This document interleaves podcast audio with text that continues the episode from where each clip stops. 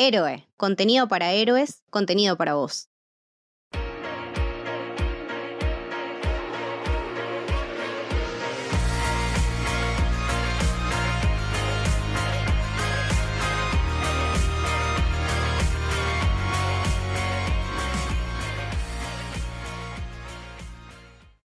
Bienvenidos y bienvenidas al Camino del Héroe. Mi nombre es Lucas y estoy con Leticia. Hola, ¿cómo estás? Y hoy vamos a hablar de... The Vast of Night.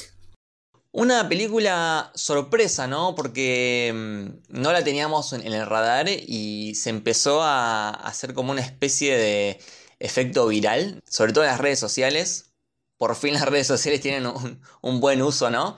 Em, por fin las redes sociales tienen algo positivo. Sí. Y nos llegó, de hecho, bueno, vos me lo recomendaste a mí. Sí. Y, ni siquiera me dijiste de, qué era. No, te dije mirala. Tipo, me dijiste, mirá de Vasos Night. Ok, yo a Leti le hago caso. Así que la vi y me encantó. Sí, es distinto a todo lo que veníamos mirando, digamos. En ese sentido está bueno. Como que fue un refresh dentro de todo lo que es lo introspectivo, lo hollywoodense, lo blockbuster, los superhéroes. Es una historia súper chiquita, en una época en la que ya últimamente no estamos viendo muchas cosas ambientadas en los 50, estamos todos clavados en los 80, por favor, salgamos de los 80 de una vez. Eh, y tiene una particularidad que es no es una historia que no conocemos, es una historia que ya conocemos, que la vimos un montón de veces en un montón de lados, pero está contada de otra manera. Entonces lo que está bueno de esta peli es no tanto qué es lo que te cuentan, sino cómo, el storytelling que armaron. Exactamente, exactamente. Bueno, eh, volviendo al tema de las redes, me gusta mucho cuando surgen este tipo de películas que son más independientes, ¿no? Porque quizás a, los blockbusters, obviamente con, el tema de la publicidad, llaman más la atención. Por eso me gusta cuando en Twitter, por ejemplo, surgen estas películas de, una especie de boca en boca, que está buenísimo que, esta película tenga la oportunidad de, llegar a más gente y, poder disfrutarla, porque la verdad que a, mí me encantó. Bueno, eh, se estrenó en Amazon, ¿no? Sí, se estrenó en Amazon, si bien es del 2019 el estreno, eh, en Amazon estrenó, creo que hará como 15 días, no mucho más. Y a mí me enganchó el póster. El póster, sí. sí, el póster me llamó mucho la atención porque es muy parecido al de un podcast que escucho que se llama Welcome to Night Vale, que es un podcast que está ambientado en un pueblito en el que pasan cosas raras, pero que está como muy naturalizado y tiene también en su, en su gráfica, en su logo, la torre de la radio con las siglas y me hizo acordar a otro podcast que también escucho que son ciencia ficción, que se llama King Falls AM, que también es un pueblo en el que pasan cosas raras y tiene dos hosts el programa de la noche de la radio uno de ellos, el que está, el que vive en el pueblo, está acostumbrado a que pasen cosas raras, y el que viene de la ciudad es como que dice, ¿cómo que pasan este tipo de cosas extrañas acá? No puede ser. Entonces, todo eso me llevó a, esas historias que me encantan y porque también me llamó la atención el hecho de decir, la gente está hablando muy bien de esto, pero no sé ni quién es el director, quién es este Andrew Patterson. Entonces también desde la intriga y del, del, desconocimiento, ¿no? De, de, ver quién viene nuevo a mostrarnos qué cosa. Exactamente, exactamente. Ah, bueno, hablemos del director Andrew Patterson, que la primera película que, que dirige es su ópera prima y está financiada por él mismo, ¿no? Sí, la bancó solito. Costó más o menos 700 eh, mil dólares, pero él fue juntando la plata haciendo eh, videos comerciales y cortos para el equipo de Oklahoma. Sí, para un equipo de básquet de Oklahoma que es de, de su ciudad natal, su pueblo natal. Y mm, sí, lo juntó. Entonces no, no es de extrañarse que el tipo haya elegido para peli también mostrar eh, escenas de básquet, porque por lo visto es lo que conoce. Claro. Eh, es muy loco cómo se hace Amazon con esta película, porque mm, la habían estado presentando en un montón de festivales y la estaban rechazando, rechazando en todos lados. Finalmente ganó el premio del público en un festival que se llama Slam Dance, que no lo conozco. Y estuvo finalmente después, como que empezó a rodar en el Toronto Film Festival. Y ahí la fichó Amazon y la consiguió, la compró por un monto que no se dio a conocer. Pero también le sirvió de backup como de aguante a la peli que Soderbergh se hizo fan. Steven Soderbergh, el director, y también le empezó a meter fichas, entonces me imagino que por ahí por ese lado es que también este muchacho va a poder conseguir financiación más fácil para las películas que vengan. Sí, aparte por ser la primera, para mí este tipo tiene, tiene mucho futuro. Sí, tiene un futuro bárbaro. Y lo que está buenísimo también, cómo fue el testeo que hizo Amazon, porque en épocas de pandemia, coronavirus, COVID y todo, ¿cómo haces para saber si una película que vas a estrenar comercialmente en Amazon funciona? Eh, la testearon en autocines, porque Ah, redaba esta película en autocine. Redaba autocine. Reda. Reda para verla en autocine, eh, por la historia. Y, y cómo es, es, es que ellos pensaron también que aún durante la pandemia con el autocine podría llegar a mantenerse un poquito prendida la llama de, del hecho de ir al cine, del ritual de ir y todo, y funcionó muy bien. Exactamente, bueno, también por el hecho de la pandemia no están saliendo las películas blockbusters y también eh, hay como una especie de, vacío y de bache que, que dejaron y por eso es que pueden resurgir estas películas. Capaz que si no estuviese la pandemia nunca nos, nos hubiésemos enterado, ¿no? De esto. Claro, si no fuera que nos estamos quedando. A ver, no es que nos, nos vamos a quedar sin cosas para ver, pero todo lo grande que se esperaba para este año ya, si no quedó descartado, está pateado está en suspenso, como nos pasa con Wonder Woman 1984, con Tenet, con, no sé, ¿qué más estábamos esperando? Black Widow. Entonces es como que está bueno que al no tener ese tipo de consumo regular podamos darle lugar a estas historias más chiquitas, que también está pasando bastante con las series de televisión, es algo como que estamos pudiendo ver otras cosas que envueltos en, el- en el- en la rutina y en la locura del estreno semanal del jueves y del el viernes de Netflix y qué sé yo, nos da un tiempito más como para bajar y por ahí explorar un poco más que tiene para ofrecer las plataformas de streaming. Sí, exactamente. O sea, el, streaming no se ve tan afectado como lo- los cines, en realidad, con la pandemia. Y cuando aparece una película que está buena, como esta, eh, lo- los, cinéfilos que, digamos, estamos como un poco con, con abstinencia de cine, es como que nos aferramos y, y nos encanta que, que- que aparezca esto. Sí, es también eh, abrir un poco la cabeza si uno no está acostumbrado por ahí a ver películas chiquitas. Eh, también estamos ya como nos sobreacostumbramos a ver películas de dos horas, dos horas y media, tres horas. Esta película dura una hora y media. Cortita y al pie. Sí, se te pasa volando porque la estructura está muy bien armada, los bloques en los que suceden las acciones están re bien armados, tenés 20 primeros minutos introductorios en los que conoces a los dos personajes, en los que sabés que ellos se van a copar hablando porque son dos personas que laburan de hablar. Ella, eh, Faye, trabaja en la centralita telefónica del pueblo y Everett trabaja en la radio también como si fuera en un show nocturno. Así que, que esa conversación inicial entre ellos dos, hablando sobre el grabador y probando el grabador y entrevistando gente en los autos ahí mientras esperan eh, que suceda el partido de básquet, ya te está situando que estas dos personas les gusta hablar, que trabajan de sus voces. Y el comienzo es, tipo, no paraban de hablar, hablaban hasta por los codos. Es que en un momento no decís, loco, paren de hablar un poco, esta película va a ser todo el tiempo así. Claro, y aparte el chabón eh, venía caminando hablando con ella, de repente paraba, saludaba a alguien de lejos, se ponía a charlar con, con un tercero, después seguía hablando con ella, entrevistaban a alguien, seguían hablando, pero entre esas charlas también vos vas aprendiendo de, de la vida de ellos, ¿no? Sí, eh, eh, empezás a ver cómo es la dinámica entre ellos, sus, sus deseos, pero tampoco sin indagar demasiado, porque la peli tampoco indaga demasiado en eso, sino que lo que importa son... Lo que importa es la voz, me parece, en la película, y el rol que tiene una voz en contar una historia y cómo la voz puede ser un elemento que te sirva para contar de 10.000 maneras diferentes. Porque hay algo que dice de copado el director, eh, que, que él sabe que no está haciendo algo nuevo, pero que va a hacer es una manera nueva de mostrarte una experiencia conocida, como que es la manera que ellos tienen, él con su equipo de trabajo, porque también fue co-guionista, fue montajista, hizo como el hombre que está.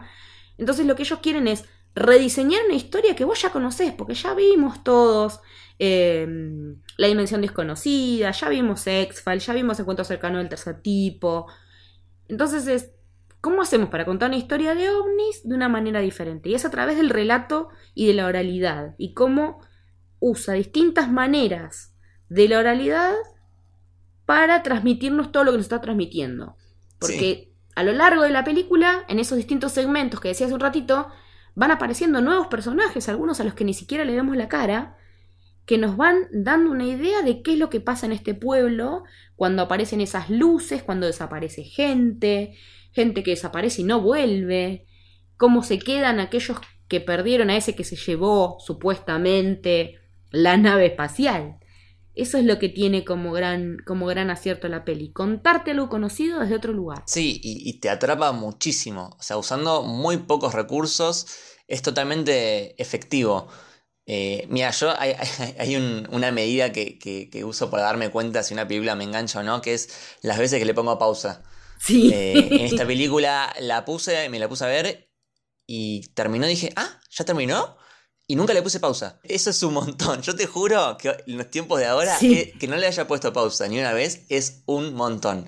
La, verdad que me atrapó totalmente y de vuelta con muy pocos recursos porque no es una película que tenga efectos especiales, que tenga, mm, eh, qué sé yo, que, veas visualmente a los extraterrestres eh, aterrizar o más allá del, final, ¿no? Pero em, es una película muy terrenal. Eh, muy, muy bien actuada porque la verdad que estos dos personajes se comen la película y muy bien el guion. el guion es, es muy preciso. Una buena eh, actuación, un buen guion y un buen trabajo de, de cámara y dirección, puedes hacer algo fantástico como esta película. Sí, porque estaba leyendo también algunas declaraciones del director en las que contaba por qué había elegido a, Sierra McCormick, que es la actriz que hace de Faye, es porque precisamente dice que ella actúa como si no estuviera la cámara delante, como que no le calienta que tiene una cámara delante que la está filmando, y esa naturalidad también se traduce en la película, ¿no? cuando lo leí dije, sí, totalmente. Ella, aparte se la pasa corriendo, ¿eh? corre más que Forrest Gump en la peli. En un momento el, Everett como que le acerca el micrófono y le dice, bueno, decía algo, y ella se queda como eh, eh, no, no, no sé qué decir. y es, algo que a nosotros nos pasa, ¿no? Cuando te dicen, a ver, decí algo. No, sé, algo. Claro, algo, sí. ¿Qué, ¿Qué, querés que diga? ¿Qué es lo que querés que diga acá? Me resultó re natural eso. Es que ella es toda natural, mientras que él también en su rol de, periodista, digamos, o de hombre de radio, está como más plantado. Ella tiene toda esa frescura, que también tiene 16 años, o sea, eh, tiene una frescura que, que hace que te enganches con lo que ella está viviendo porque ella es de alguna manera la, la, que te lleva a recorrer el pueblo y a conocer distintos lugares y qué sé yo, más allá de los distintos, pues después cuando se suben al auto, ¿no? Pero a través de sus ojos es como que vos ves un montón de cosas. Totalmente, totalmente. Bueno, si bien más o menos a la mitad de la película hay un plano de secuencia muy, muy largo, eh, hay tomas donde está ella hablando que duran como 10 minutos sin pausa. Cuando está, mm, creo que cuando se sienta en la centralita por primera vez. Sí, que empieza a ver si está fulana, mengana, y empieza a ver las interferencias. Esa escena dura muchísimo y no corta. Y sí, ¿cómo se está bancando esta mina esta escena? Que aparte es la mina, moviendo cablecitos y hablando con gente. Pero digamos, no, no, me puede despegar del asiento porque, ¿qué pasó? Uy, no, se cortó, ¿qué, qué estará pasando? Rarísimo todo. Claro, porque empezás a ver, bueno, pero fulano la escucha y me engana no, pero entonces, ¿qué quiere decir que esto está pasando en un cacho del pueblo?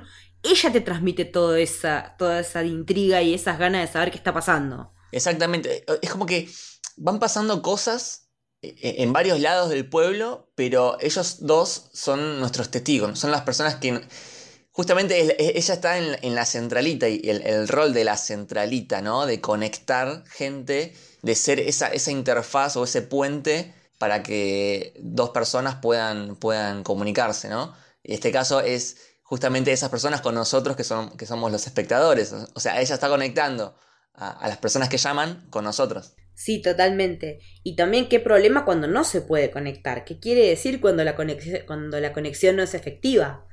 Qué, es lo que está pasando, por qué fulana no puede atender. Eh, ¿Será porque esas luces en el cielo están impidiendo que atienda? ¿Será que fue hasta el baño? No sabes por qué y, te traslada a vos como espectador eso mismo que vos decías, que ella hace de enlace entre la historia y nosotros directamente. Exactamente, exactamente. Y me parece que la época que eligieron, como vos habías dicho al principio del episodio, eh, los 50 eh, supuestamente esto transcurre en 1958, me parece que es perfecta. perfecta para, para, la historia que quiere contar. Sí, en este pueblo Cayuga, Nuevo México, que en realidad no existe, está inventado. No existe, claro, exactamente. Pero es como un arquetipo de la típica, el típico pueblito yankee, chiquito, donde todos se conocen, eh, donde vos mencionás a una persona y solamente la otra sepa dónde vive o sepa algún chisme eh, o algo así. Sí, pero que de hecho filmaron en un pequeño pueblito de Texas la película. Entonces es como que, y cuando, cuando vas leyendo los detalles de cómo fue que fueron haciendo, que la gente del pueblo se copaba y hacía de extra y que les preparaba la comida, y que incluso para el plano secuencia, ese que es tan imponente dentro de la historia, que, que, que te lleva a, desde la centralita hasta la escuela y todo, lo filmaron arriba del go-kart de un vecino del pueblo. es buenísimo, está hecho todo con chauchas y palitos y no te das cuenta, pues está todo tan bien redondeado y logra tan bien su cometido la historia, que, que la inmersión que hace, lo que vos decías de no ponerle pausa, es que estabas inmerso ahí y que la historia te sedujo, te atrapó y te hizo propio. Totalmente, totalmente. Eh, y volviendo al tema de los 50, eh, el tema de, la paranoia, ¿no? Porque era una época donde, eh, post Segunda Guerra Mundial, donde ya estaba la, carrera espacial, la época del Sputnik, ¿no? Y todo lo que significa el Sputnik, ¿no? ya empezaban las teorías conspiranoicas de que este satélite ruso te estaba espiando, te, hmm. estaba viendo cuando leías el diario en tu, en tu patio. bueno, de hecho lo mencionan, el Sputnik en, esta, esta, película. Ellos piensan que al principio eh, que, tiene que ver con algo de los rusos o algo de, espionaje. Es una época de paranoia, los 50. Y pega muchísimo con, esta temática de extraterrestres. Sí, porque de hecho la, la, peli tiene varios antecedentes directos en los cuales hacer pie respecto a esto, ¿no? En el 47 ya había sido eh, Roswell, o sea, yo no sé si vos lo viste porque eras muy chico, pero yo tenía el video de la autopsia del extraterrestre de Roswell. Sí, bueno, ese video es, es un es creepy. Es malísimo, pero yo te juro por Dios que no me animaba a dormir con la puerta cerrada porque tenía miedo que la abría y aparecía el alien de Roswell. te juro, en serio, tendría 15 años y posta no podía cerrar la puerta. Em, después, en el 65, un DJ de un pueblo que se llamaba Kecksburg empezó a recibir llamados sobre bolas de fuego en el cielo, que no era cometa rojo de Game of Thrones, pero podía haber sido, que estaban cayendo en el bosque. Entonces, como que también la peli tiene esto de que se ven las luces en el cielo y los bosques. Y en el 69, en, Oklahoma, en el lugar del, del cual es Patterson, tres personas y su auto desaparecieron.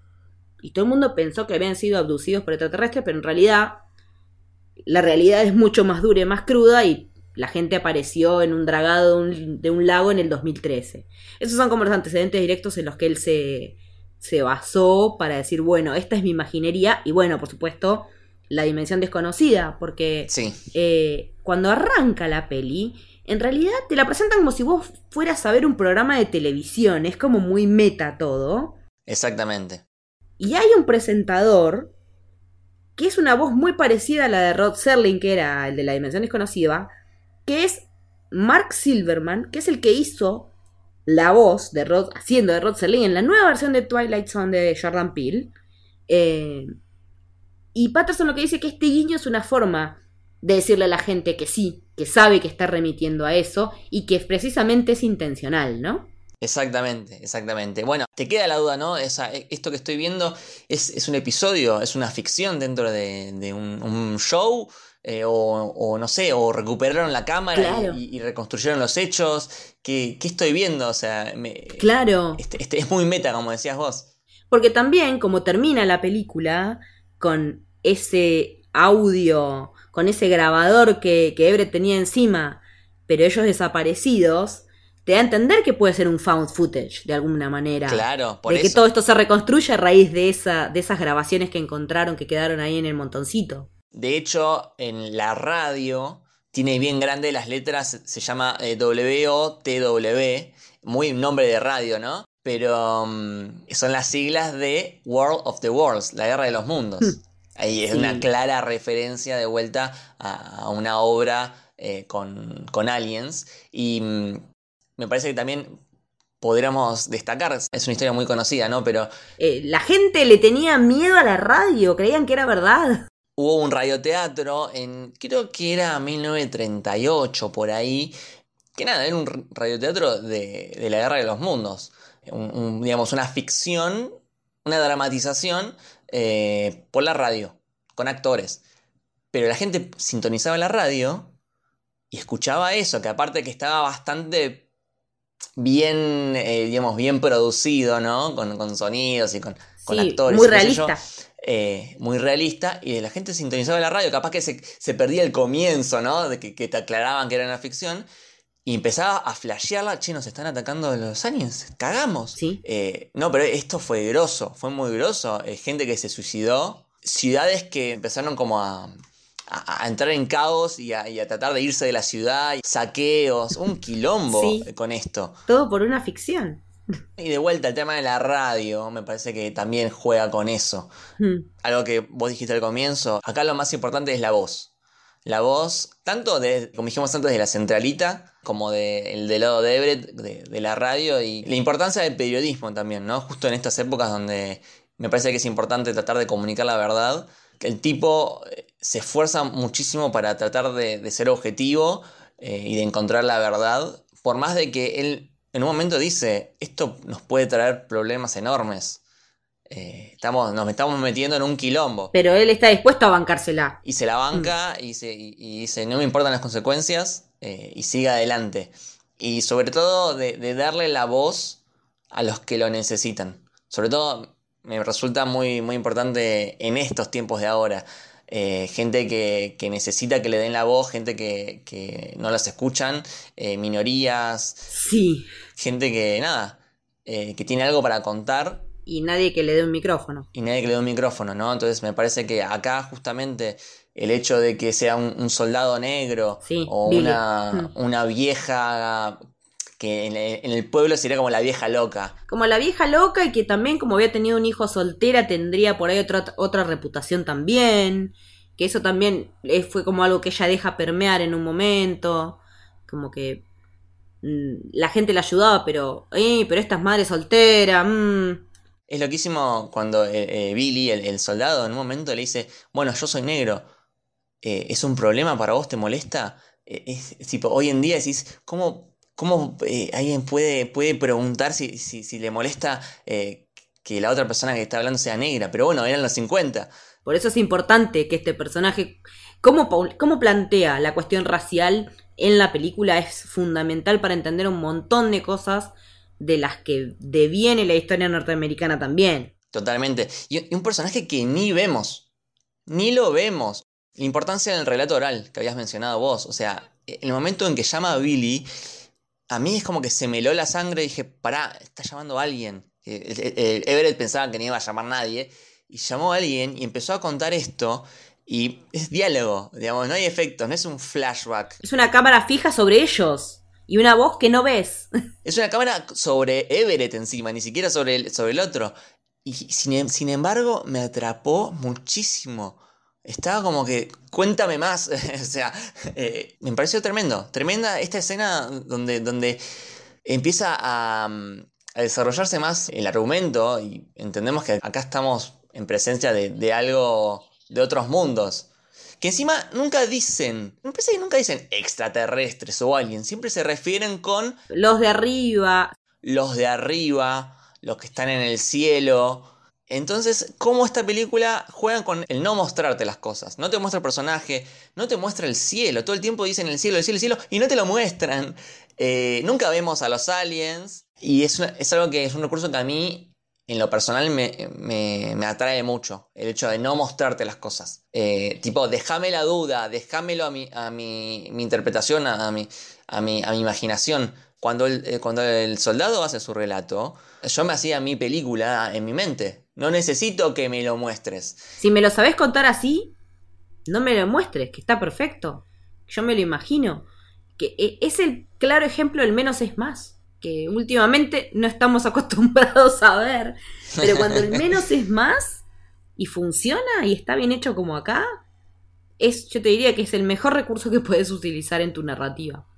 Y mm, respecto, respecto al argumento, algo que, que me pasó y lo recomiendo, o sea, si ustedes, los oyentes, le quieren recomendar esta película a, otras personas, a mí lo que me, me gustó mucho es que entré sin saber nada. Ah, yo también, no tenía ni Eh, idea. Yo, yo entré, tipo, bueno, la película se llama The Bust of Night y no sé nada más. O sea, algo va a pasar en la noche. No leí la sinopsis, no nada. No sabía ni quién era el director y está bueno hacer ese ejercicio, ¿no? De ver la película sin, sin setearte una vara o una expectativa. Y eso me gustó, o sea, me ayudó en mi experiencia no saber de qué iba la película porque mientras los personajes iban descubriendo qué estaba pasando, yo también iba descubriendo junto a ellos.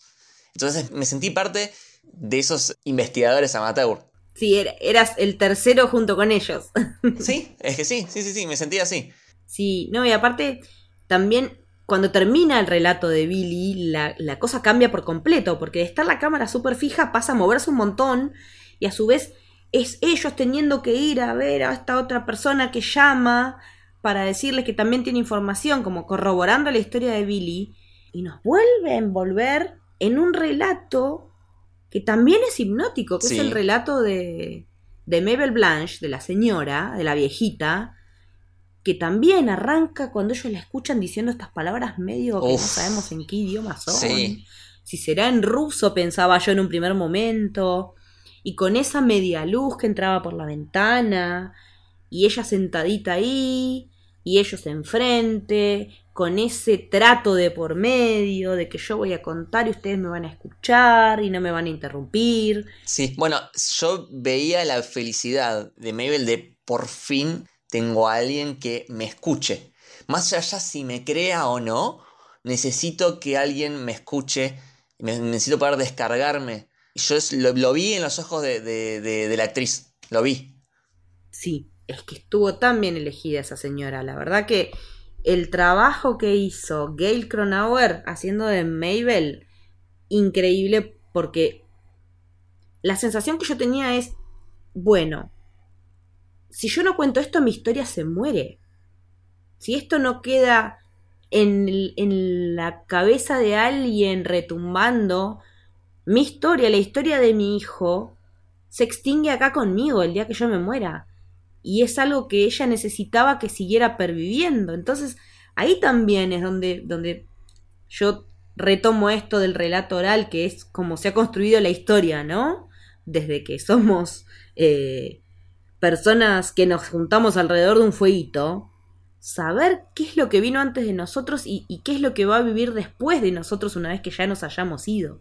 Como que ella tenía esa necesidad de que alguien la escuche porque su historia debe seguir viviendo. Y voy más allá, no solo la importancia del relato oral, sino de- del registro y de los medios, ¿no? Porque después, bueno, en el final, Everett y Faye, eh, bueno, son abducidos. Pero ¿qué queda? Queda el, el grabador, ¿no? Entonces, por más de que ellos no estuviesen más en este planeta, quedó el registro. Entonces, eh, para eso también sirve el periodismo. Eh, Sirve para que quede registrado y que quede un- un- una prueba de lo que pasó. De que algo pasó en esta noche mientras todos estaban allá mirando el partido y estas personas se dedicaron a investigar las luces en el cielo. Bueno, eso para mí, para mí, también es otra metáfora. Está un montón de gente, todo el, casi todo el pueblo, mirando un partido de básquet. Mientras estaban pasando cosas raras afuera. Y cómo los aliens aprovechan que están todos distraídos mirando un partido de básquet para, bueno, abducir gente. Yo también lo, lo- lo- considero como una metáfora eso. Sí, mientras estamos todos despistados mirando otra cosa, ¿qué está pasando por abajo? Exactamente. Bueno, tengo que destacar, sí o sí, el pleno de secuencia. Sí, divino. Los oyentes saben que a mí lo- los planos de secuencia son un poco mi, mi debilidad. Eh, por más que sean eh, digitales o sean reales, eh, siempre, siempre me gustan. Eh, y acá también me encantó porque aparte es, es un recurso que mm, está bueno como para que descanse un poco el, el espectador, ¿no? Que está todo el tiempo siendo bombardeado por, por diálogos e Sí. información. Eh, acá se toma unos minutos para demostrarte este viaje que, que hace Faye y también ver un poco la dimensión del, del pueblo, digamos. No estaba tan lejos la centralita de la radio. No, no, es todo cerca. Es como en el pueblo que tenés, en la plaza tenés la municipalidad, la iglesia, la escuela. Es más o menos esa la estructura. Exactamente. Y bueno, eh, también quiero destacar, esto es un datazo, un datazo, el equipo que hizo los efectos especiales, ¿no? incluyendo eh, este plano de secuencia de la película, es un equipo argentino que es el mismo que hizo el plano de secuencia, el famoso plano de secuencia de El secreto de sus ojos. Ah, Eh, esa película de Campanella que ganó, ganó el Oscar, sí, ganó el Oscar sí. a mejor película extranjera. Así que en momento mi país, mi país, ¿no? Argentina, Argentina. La empresa se llama Honor VFX. Así que muy bien por ellos. eh, Sí, y por haber apostado a una película de este tamaño, una película pequeña. Sí, Patterson dice que cuando estaba viendo para. Porque él ya sabía que quería trabajar con ellos, pero que ellos estaban trabajando en una película en la que estaba De Niro, ponele algo así. Dice: Yo vengo con mi mini peliculita, ellos están trabajando en una peli con De Niro, así que. ¿Qué hago yo acá? Y nada, fue la mejor decisión que podía haber tomado, amigo Patterson. Totalmente, totalmente. Lo que está bueno es que él tiene ganas de seguir explorando este universo. Él no descarta la idea de trabajar el Paradox Theater en su siguiente película. Como que esta presentación que vimos al principio sea algo que volvamos a ver y está buena la posibilidad. Me gusta ver cómo puede llegar a explorar eh, como si fuera una continuidad, como si fuera casi un programa de televisión, ¿no? Exactamente. Una especie de Black Mirror, ¿no? Una antología, digamos. Una historia completamente distinta, nada que ver con esta, distinta pero dentro de un universo que él llama Paradox Theater, el teatro de la paradoja. Y pasando a- al final, ¿no? Eh, me puso la piel de gallina esta escena donde están en el auto y él empieza a reproducir Uh, sí, este lenguaje, ¿no? En el que, en el que grabó a Mabel. sí. Y ves que los que están manejando, los que están adelante, empiezan a mirar para arriba. Se quedan como hipnotizados. uff, uff. No, no, esa escena, Tremendo. Porque hasta ahí eran relatos. Sí. ¿no? Vos podías creer o no creer. pero ahí cuaja Pero en todo. cuanto el tipo pone esa grabación y hacen exactamente lo que dijo Mabel, que era mirar hacia el cielo, Sí, eh, me pareció tremendo. Y bueno, al final, que es un poco Rock One, ¿no? Eh, medio abrazados. Ay, Eh, Yo la verdad que, mm, si bien me gustó mucho, me gustó que, que se vea la nave por fin, Hmm. eh, si no se mostraba, también estaba buena. O sea, si se veía que ellos desaparecían sin mostrarme la nave, Hmm. no tenía ningún problema, digamos. A mí me gustó lo de la nave, porque es como, ok, realmente esto pasa. Lo que pasó es esto, no queda... Me gusta que no sea un final abierto. Eh, me- me- porque últimamente los finales abiertos me tienen un poco podrida. Y necesito a veces que me den un cierre conciso. Y en esta peli me hizo bien que lo tuviera. Eh. Me hizo re bien ver la nave. Fue como, apareció la nave y fue dije, sí, yo amo las naves y todo lo que puedo ver con nave lo veo. Eh, y sí, me parece que le sumó un montón en cuanto a la veracidad y en el hecho de que no quede en el mito urbano también. Eh, me, gustó en ese sentido. Más allá de que nadie lo vea, pero nosotros lo vimos. En el pueblo no lo ven, pero nosotros sabemos lo que pasó. Sí, totalmente.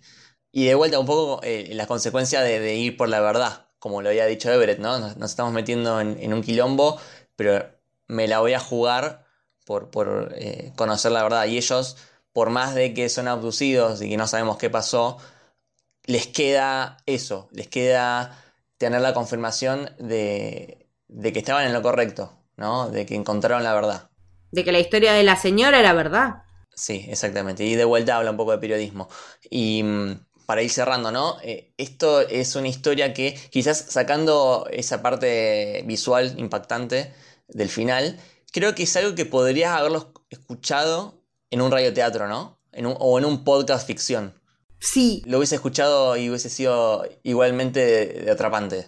sí, es que Patterson dice, la idea es que esta historia funcione si la querés hacer como radioteatro, si la querés hacer como una obra de teatro, incluso diciendo cómo serían las puestas de cada escena.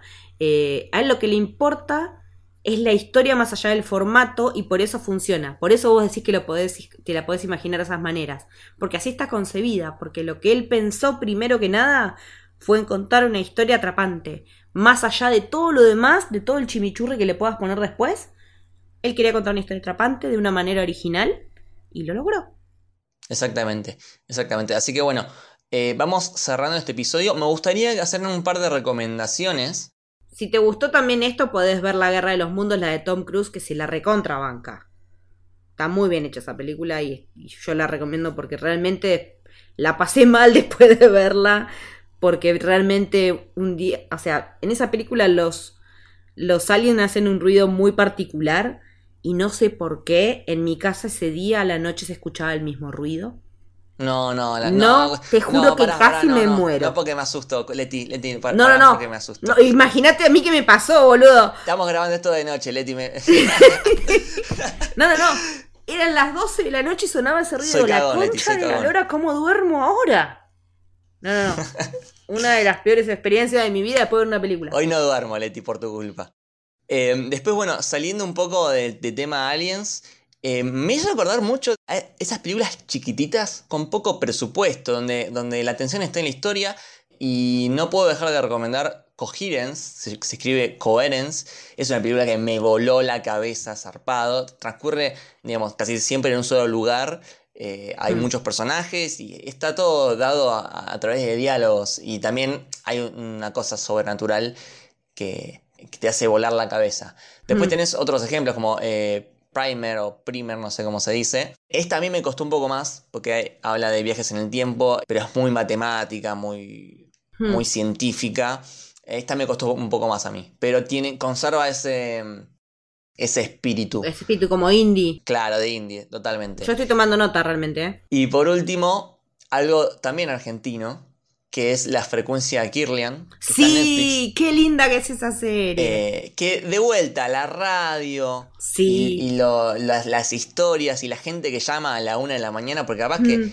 en ese momento, ¿qué tenés? Eh, 10 personas que están escuchando. Ponele. Y, y- y el, el tipo que llama a contar una historia y que es algo sobrenatural. Sí. Y después queda a interpretación del oyente creerle o no. Eh, me parece muy, muy, muy bueno. Y, eh, digamos, es, es una serie que es cortita, los capítulos duran poco, y es argentino, así que lo, lo recomiendo. Sí, vale mucho la pena la frecuencia Kilian. Bueno, e- esas eran las, las recomendaciones que tenía. No sé si vos tenés alguna más. Está bueno recomendar una peli que dice el director que fue una de sus influencias más básicas y que uno no se podría imaginar por qué, pero resulta que sí, que es Todos los hombres presidente. Ujú, sí. que es la película en la cual se descubre todo el tema del Watergate y por el cual el presidente de Estados Unidos tiene que renunciar. eh, la investigación de dos periodistas del Washington Post, eh, que también depende todo de llamadas telefónicas, Claro. cintas que se escuchan, cintas que se graban en la clandestinidad para espiar al partido opuesto y él dice que fue una gran una gran influencia y, y una vez que leí eso dije sí totalmente, Totalmente, sí, sí, influencia. Se ve, se ve la y es un influencia. clásico del periodismo también eh, con un terrible Robert Redford y un terrible Dustin Hoffman eh, es recomendadísimo es un clásico y si no la vieron véanla y si ya la vieron vuelvan a ver porque es pocas cosas tan actuales como todos los hombres presidentes hoy por hoy Bueno, vamos cerrando este episodio cortito, digamos, como la película, cortito y al pie. Leti, ¿dónde te podemos seguir? Eh, me pueden seguir en Twitter y en Instagram como Leticia-Haller. ¿Y a vos, Lucas? A mí como arroba lukebashi, con B corte y doble L. Y al podcast lo siguen en arroba Camino de Héroe en Twitter y Camino del Héroe en Instagram. Y a la productora Héroe la pueden seguir tanto en Twitter como en Instagram en arroba soshéroe. Bueno, muchas gracias Leti por acompañarme en esta noche en la que no voy a poder dormir. Un placer haberte quitado el sueño. Esto fue El Camino del Héroe. Espero que les haya gustado. Chau.